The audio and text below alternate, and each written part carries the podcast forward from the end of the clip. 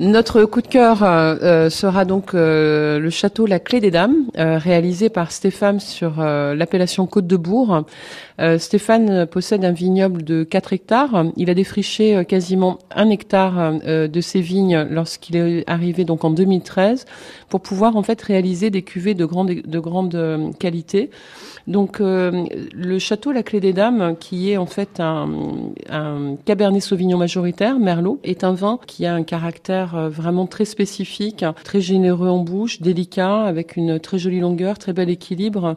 On a euh, un très bon mariage entre le fruit, euh, des épices, mais vraiment très délicates. Et Stéphane est un vigneron qui travaille donc seul sur sur sa vigne. C'est un vin qui se mariera, à mon avis, à la perfection avec une volaille. Voilà pour le château La Clé des Dames, avec un tarif de 9,80 euros la bouteille.